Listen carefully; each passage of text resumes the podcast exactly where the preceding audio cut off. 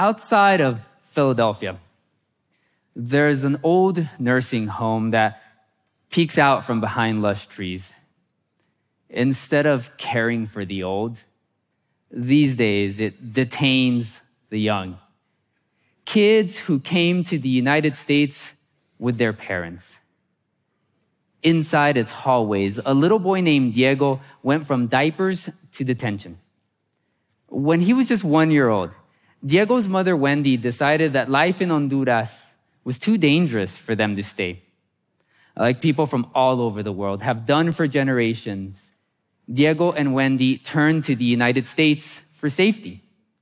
If you are in the United States and you are afraid for your life, federal law is clear that you can ask for asylum. It does not matter where you came from or how you got here. Diego and Wendy did just that. Within a few days, they found themselves inside that Pennsylvania immigration prison. Two among half a million people who will be locked up every single year while the government decides if they will be allowed to stay in the United States. Instead of a fair match between a prosecutor and a defense attorney, imprisoned migrants usually walk into court alone. It's a high stakes legal battle that they are forced to fight with their hands tied behind their backs. As the courts deliberate, the days pass. From your community to mine, today someone is locked up who has not been accused of any crime. Often, they haven't seen a judge or even a lawyer. And yet, in most immigration prisons that I have visited as a lawyer or a researcher, the steel doors close shut with the clank of confinement. For the sake of votes, politicians claim people like Diego and Wendy are dangerous or dishonest. For the sake of profits, private corporations run prisons to house them. It seems unimaginable today, but we haven't always locked up migrants who are waiting for the government to decide their fate. At one time, the United States stood on the verge of abolishing immigration prisons. This was the sign of an enlightened civilization, the Supreme Court wrote in 1958. We were so close. But politics and profits pushed us in the opposite direction. With the support of Republicans and Democrats, today we lock up men, we lock up women, and we lock up children. But in our past, I see hope for the future. We can take clear steps toward abolishing immigration prisons. Most people think of Ellis Island as the place that welcomed generations of newcomers to the United States. It did that. Uh, but it was also an immigration prison with an ironic view of the Statue of Liberty. By the 1950s, the Ellis Island facility needed to be repaired, replaced, or discarded. The government of the war hero turned Republican president, Dwight Eisenhower, decided to shut it down. But then, starting in the late 1970s, the United States built the largest immigration prison system in the world. Republicans and Democrats worked together, pointing to the prison's barbed wire to uphold the law and protect you from me. When Haitians started arriving in large numbers in the 1970s, Carter turned to detention. In the 1980s, Reagan followed by jailing Cubans and Central Americans. George H.W. Bush turned to the military base at Guantanamo, Cuba to jail migrants. President Clinton left them there. This isn't a partisan issue. This is a profits issue. To local governments and private businesses, immigration prisons are a financial spigot. The two largest private prison corporations in the United States, CoreCivic and the Geo Group, get about half their money from the federal government. With that, they hire people in out of the way locations where decent paying jobs are hard to come by. Down in South Texas, head north from the border, and eventually you will catch the sharp stench of onions filling the air. The local economy of Raymondville, that's the county seat of Willacy County, it runs on produce. On produce and on prisons.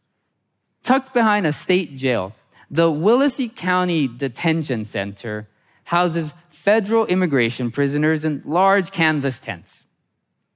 A few years ago, this facility shut down after inmates rebelled. And when that happened, I was not surprised because back when I used to represent clients there, stories of rape, harassment, and abuse were common. Eventually, the county lost a few hundred jobs. Even the Walmart shut down. But then, in the summer of 2018, when the refurbished prison was ramping up to reopen, the county's elected officials celebrated. Why was the county so interested? It owned the prison and the private company just ran it. Having prisoners on the inside meant that the private company could hire guards and it could hire nurses, and it meant that the county could pay its bills. With support from Washington down to Willacy County, it's a good time to be in the business of locking up migrants. But we can't forget that these are people who we're talking about. From kids who are too young to be asked their opinions to adults with long time ties to the United States.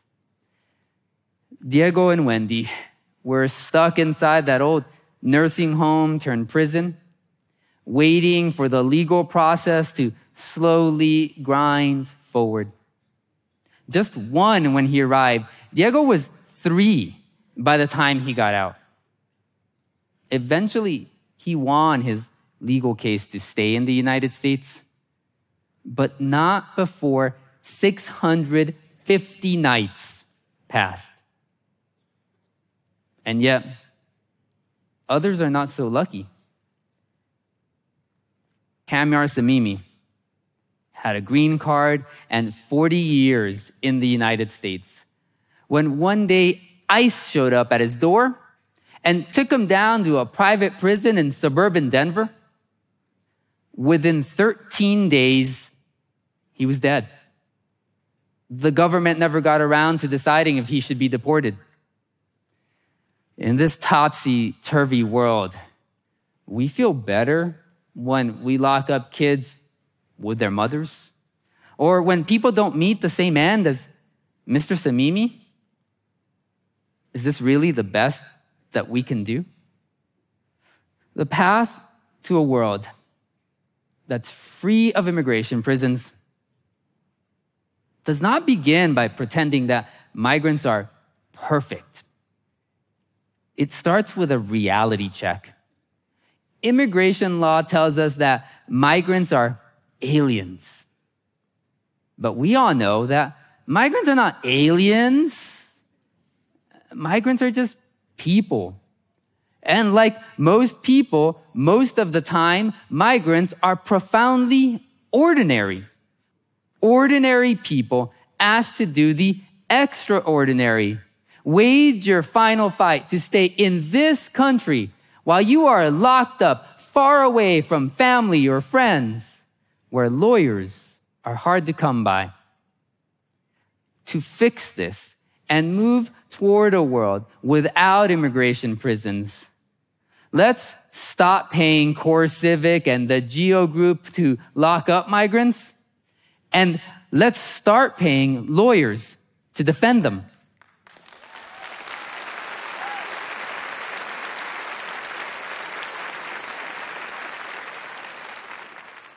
having a lawyer just means that the courts are more likely to reach a fair and a just conclusion.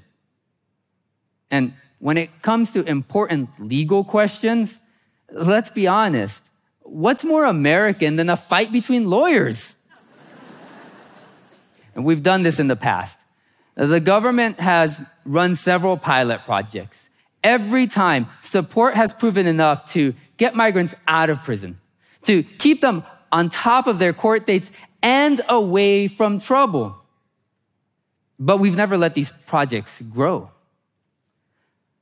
Politics and profits have always stamped out the promise of freedom.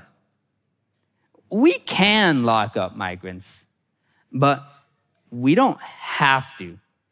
Instead of hoping that barbed wire and steel doors will guide us out of the labyrinth of immigration law, we could invest in justice.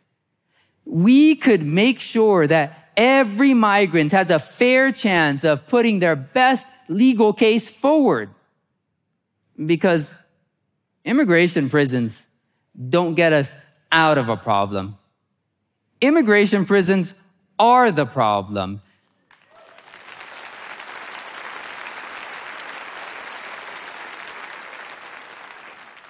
They blind us to the past when we did things differently.